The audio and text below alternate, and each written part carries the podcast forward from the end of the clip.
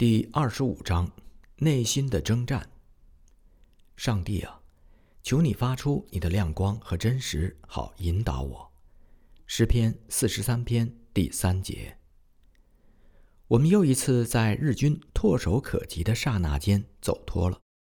上帝永不抛弃你们。蒙星纽好几次这样对我们说。马山事后告诉我们，蒙星纽早就猜透了。我们一定是日军要抓捕的对象。他本人其实早已经秘密地加入了菲律宾的游击队，所以甘愿冒险帮助我们。我们向他们夫妇买了一些白米、地瓜、鸡和鸡蛋。这个时候的我们经济已经到了山穷水尽的地步。丽丽自告奋勇要陪她的姨母罗大姐进马尼拉城，向我们的朋友们借钱。罗大姐又因为日夜思念她的丈夫，所以甘心放下女儿美意，再一次去探监。令大家意想不到的是，这一次分别之后，她将遭遇非常严重的危险。罗大姐和丽丽离开之后，山里有了一个短暂的安静时光。我们和蒙星纽一家也有了一小段彼此联络感情的时间。一天早晨。蒙星纽肩扛着长枪，摇摇摆摆地走进了大木屋。他拿出了一个装纸香烟的匣子，匣子的外面印有麦克阿瑟元帅“我必回来”的签字。游击队常到我这里来，他们是我的朋友，不用怕什么事。他一边说着，一边把烟匣子和长枪藏在了大木屋的一角。我们虽然生活在生死难分的交叉点上，但是有了这几天的安静，证明蒙星纽田庄比希望之营要安全得多。你能在附近找一间房子给我们的朋友亚锦洛太太一家住吗？我问蒙星纽。没问题，他立时回答。附近都是我的朋友，他们肯定愿意出力帮忙。士兵和我的态度一致，决定邀请亚锦洛太太和他们的全家搬过来和我们住在一起。我们立刻派马山走秘密的山路到希望之营去，和亚锦洛太太接洽。他们一时不能决定，要等候一下，看形势怎么发展再说。马山回来的时候如此报告，我们大家都有些失望。小马大自告奋勇的。带着蒙星纽的长子华冷，乘牛车冒险去了一趟希望之营。当天，他带着他的弟弟小希拉宾回到了田庄。亚锦洛太太对于关乎他们全家命运的搬迁问题，虽然还不能做出决定，但是让十六岁的长子加入到我们中间。小马大是怎样说服他如此下的决心？他不说。我们也不好深问。没有料到，就在小马大他们回来的第二天，亚锦洛太太和美芝一起到蒙星纽的田庄来了。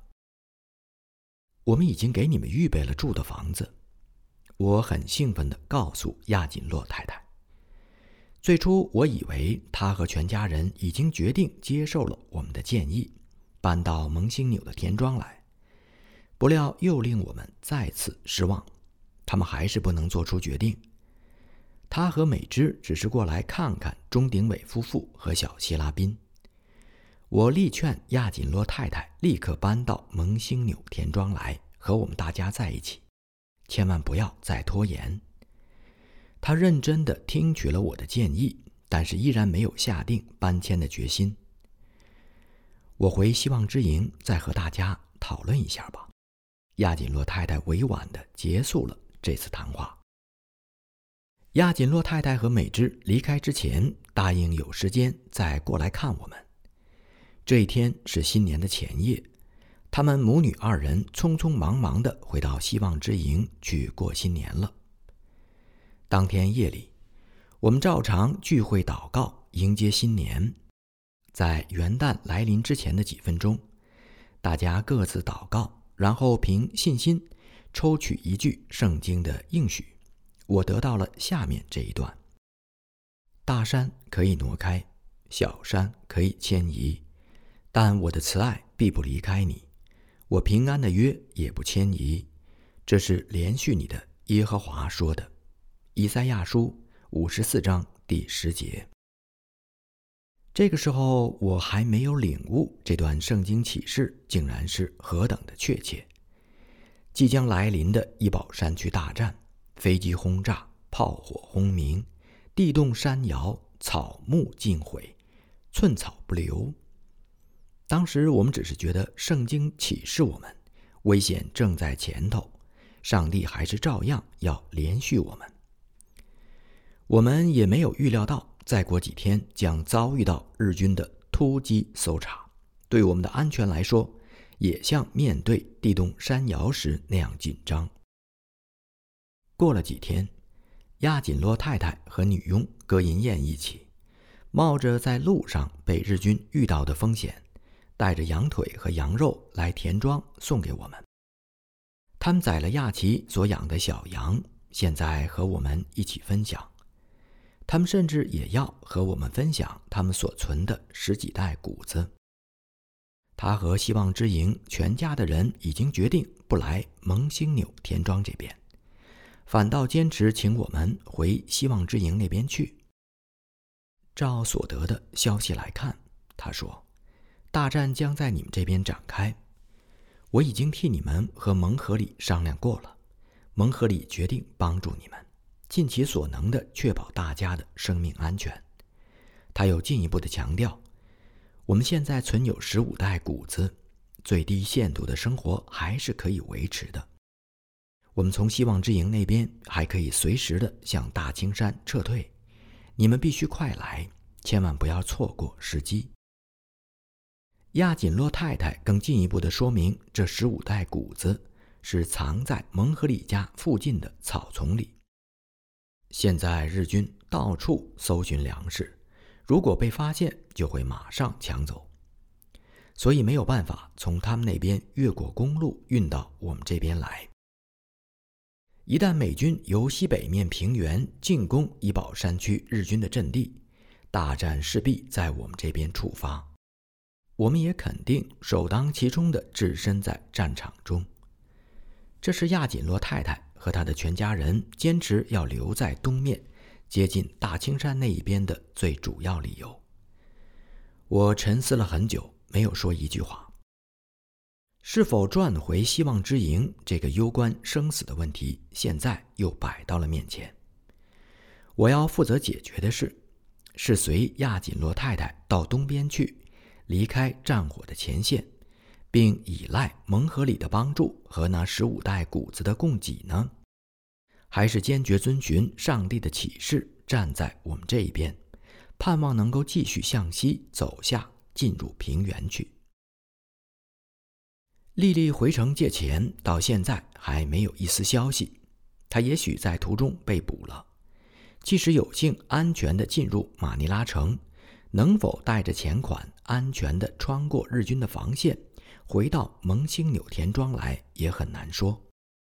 此刻我的心情异常沉重，对亚锦洛太太的主张不能马上答复她。让我们求问上帝吧。我请求亚锦洛太太虔诚的和我一起祷告。这真是一个最严重的时刻，不但关乎我自己，而且关乎我的妻子、孩子们以及和我在一起的朋友们的生死。这是一个必须采取决定的最紧急的时刻，是一个依赖信心最急迫的时刻。上帝使我战胜了自己的软弱，也胜过了环境的挑战。祷告之后，我放胆坦白地告诉亚锦洛太太：“你的爱心令人万分感激，但我坚信必须坚守上帝的启示，留在这一边。面对如今这个情况。”不接受亚锦洛太太向东走的好意，并不是一件容易的事。亚锦洛太太既然害怕我们这一边将在马上爆发的大战中首当其冲，同时我也没有把握丽丽能够带着钱款成功的回来，以及如何面对接下来的生活，因此我不敢勉强亚锦洛太太他们搬到我们这一边来。悲哉，我的信心真是太小了。小希拉宾、小马大和钟鼎伟呢？我们愿意他们留在这里。不过，如果你认为他们和你在那一边比较安全的话，尽可以叫他们顺从你的决定。我真诚地告诉亚锦洛太太。我知道上帝和你们同在，他毫不犹豫地回答：“我放他们在这里，托你照顾吧。”好可怜的女子，她把这一对子女的性命完全交托在上帝手中了。分别的时候，我最后对亚锦洛太太说：“在这样险恶紧张的环境中，人是过一分钟算一分钟，形势变化不定。”我们现在这一别，不知道什么时候才能再相见。我们也不知道下一步会躲到哪里去，也许无法预先通知你们。你的子女仍是你的子女。无论你的决定怎样，小希拉宾、小马大和钟鼎伟，他们都要顺从你。你也不必再通知我。亚锦洛太太肯定的回答。亚锦洛太太临别的时候依依不舍，她和长子小希拉宾聊了好长时间。你要做一个大丈夫，不可固执，不可骄傲，保持勇敢。尤其是这一番叮嘱，在当时小希拉宾看来，是母亲给他的遗嘱。小希拉宾看着自己的母亲一步一步地走出了蒙星纽的田庄，一次又一次。回头向他挥手，直到走入密林之中，人影完全的消失了。第二十六章，最后的突袭。耶和华，我虽行在患难中，你必将我救活；我的仇敌发怒，你必伸手抵挡他们；你的右手也必救我。诗篇一百三十八篇第七节。亚锦洛太太太过仓促地离开我们回去了，只差了一天，丽丽便回到山中来。丽丽一路哭泣着，大家吃了一惊。什么事情？不要哭，只要你安全回来，我们就该感恩。我妻子紧紧地抱住丽丽，好言劝慰她。丽丽一边哭一边诉说，她在马尼拉城内买的罐头和糖饼。在回来的途中被日本士兵抢去了。所幸他本人没有受到任何伤害。他用一只手擦眼泪，用另一只手插进衣服里面，掏出一个小纸包，里面包着当时叫做“真实钱”的战前菲律宾使用的飞币。大家一看，喜出望外。丽丽，你真是一个勇敢的女子。在万险当中完成重要的使命，我们都该感谢赞美上帝。我说，他遵照我们的指示到马尼拉城内找蔡信章牧师，出示了我妻子商量借战前飞币的亲笔信，并且有我妻子的手表为证据。我妻子的笔记和手表，那些亲密的朋友们都认得出来。以此就能证明丽丽不是冒名撞骗。蔡牧师立即和几位亲密的朋友联系，大家都乐意相助，凑足了我们希望借的一千两百块钱。这个行为在当时不但有资助反抗分子的嫌疑，而且使用战前的菲律宾币被日军列为违禁品。这些朋友不怕株连，见义勇为，甘心冒险。帮助我们。我们预料美军一旦在菲律宾吕宋岛登陆，只能使用战前的菲律宾币。丽丽顺便买了几份论坛报带回山来。论坛报特号大字标题，宣称美国飞机轰炸台湾，被日军击毁多达数百架。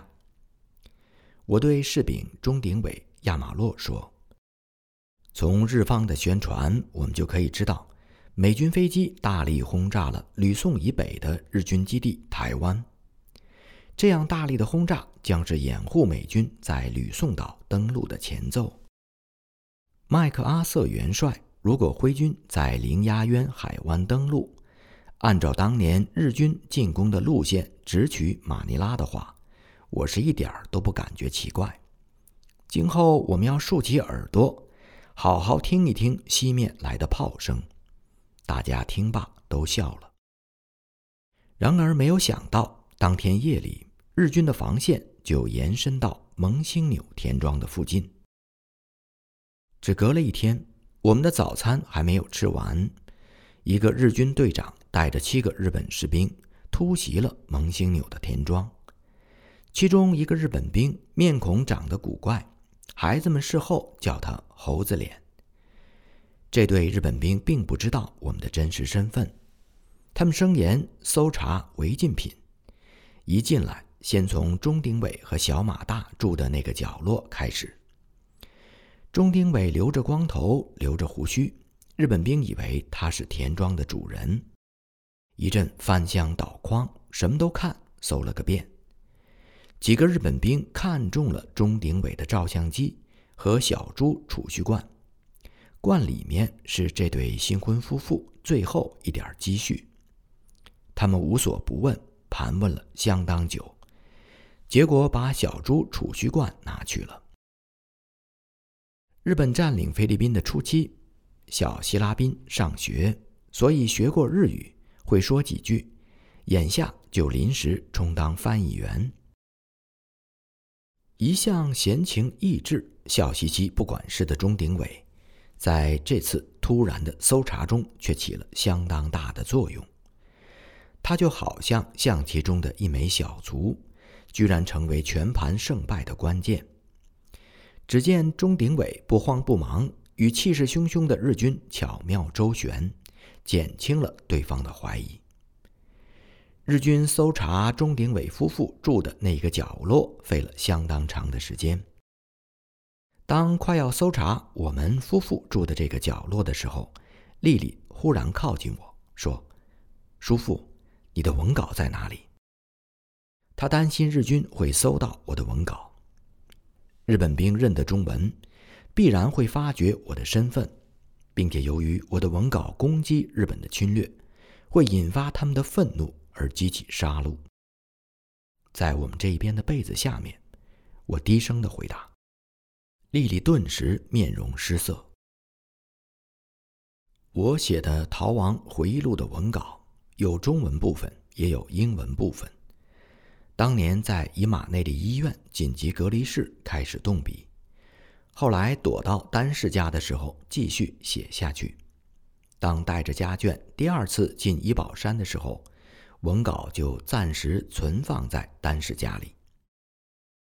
一九四四年二月初，大抓捕期间，日军夜里突袭了丹氏的家，大肆搜索，文稿当时落在书柜的背后。因此未被破获，但是被捕之后，罗大姐暗暗地叫她的侄女丽丽把文稿带入山中。我于是又得以继续写下去。一大堆文稿从希望之营带到西布伦山庄，又从西布伦山庄带来蒙星纽田庄。田庄没有隔离间，只是一片大厅，我们各家分别占据一个角落。文稿就在我们住宿的这一角。我妻子看见日本兵突然闯进来，急忙把孩子们的枕头、被子压在文稿的上面。这个时候已经无法再悄悄地转移了。丽丽在前一天刚带回来的战前真实钱菲律宾币，由我妻子藏在一个藤条箱子当中，也在我们这个角落。我妻子故意走过去，坐在藤条箱子上。蒙星纽的长枪和印有麦克阿瑟元帅亲笔写的“我必回来”的纸烟匣子，则放在大厅的另外一个角落。士兵一看大事不好，立刻拿起一盘香蕉，与日军打着招呼，分给他们每人一条香蕉。他借故就一步一步的、慢慢的来到门前。趁日本兵不注意的时候，走出田庄，逃入密林当中去了。他在招呼日本兵的时候，曾向我使出眼色。我知道他想逃走。然而我比士兵肥胖，行动没有他敏捷。我担心日本兵会生疑，所以不敢乱动。这一天是我们逃亡生涯的三年零七天。我如果被日军杀害，而士兵活下来的话，那将是大屠杀中的劫后余生。就在几天前迎新年的庆祝会上，我抽到的以赛亚书，形容地动山摇的圣经经文，正是眼下危险情形的真实写照。圣经所应许的平安，是现在无可指望当中的唯一指望。上帝呀，愿你的旨意成全。我没有力气做更长的祷告，只有反复不停的这样默默的呼求。但愿我站立的心蒙恩充满圣灵。上帝呀，我把一切都交给你，愿你的旨意做成。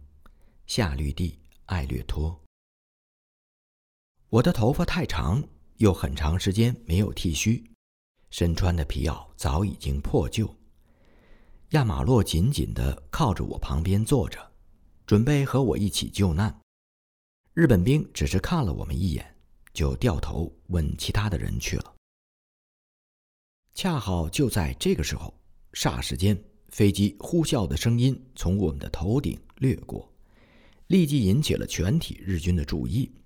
这是美国空军战斗机第一次飞入山区，一批四架做低空侦察。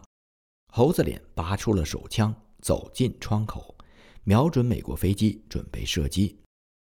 假如他一开枪的话，必然会招致美国飞机机关枪的回击。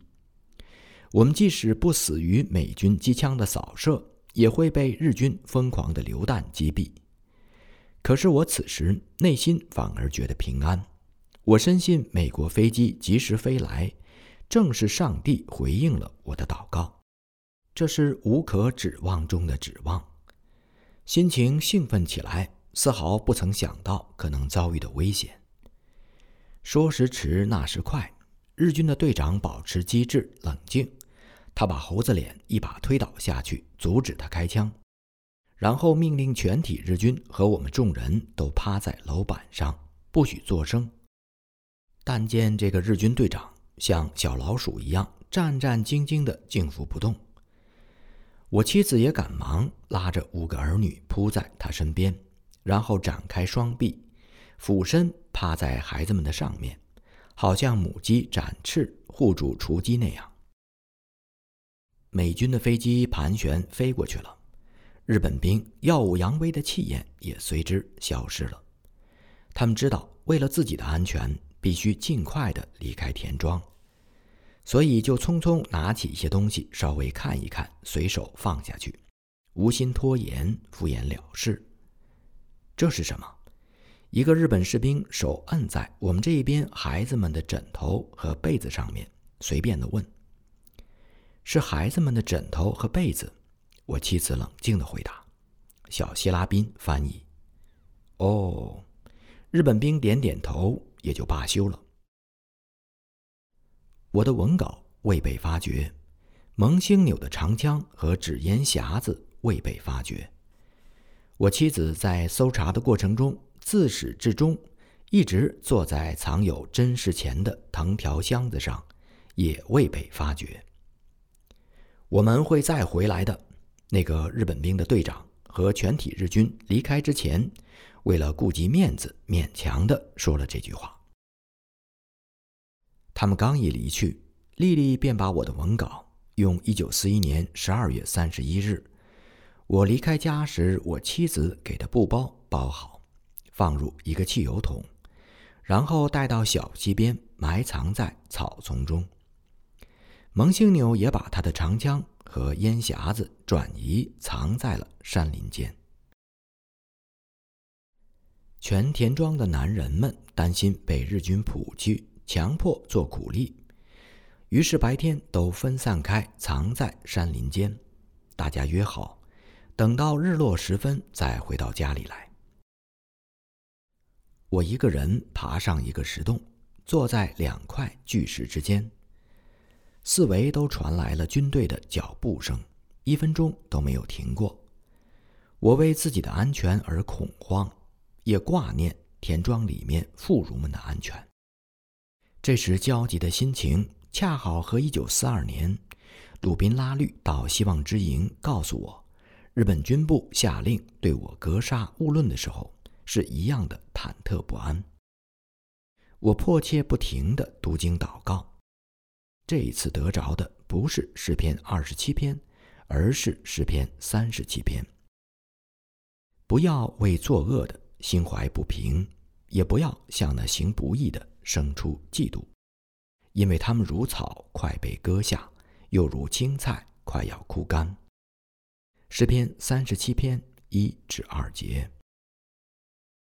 这诗篇开头的几节使我想到了日军兵败的命运。如草快被割下，如青菜快要枯干，不会支持太久。从这篇诗也可以预见，当时漫山遍野的日军虽然剑上弦，刀出鞘，但是很快就要如烟消灭，归于无有。我们投靠上帝，一定会蒙他拯救。太阳西下，我才从巨石上爬下来。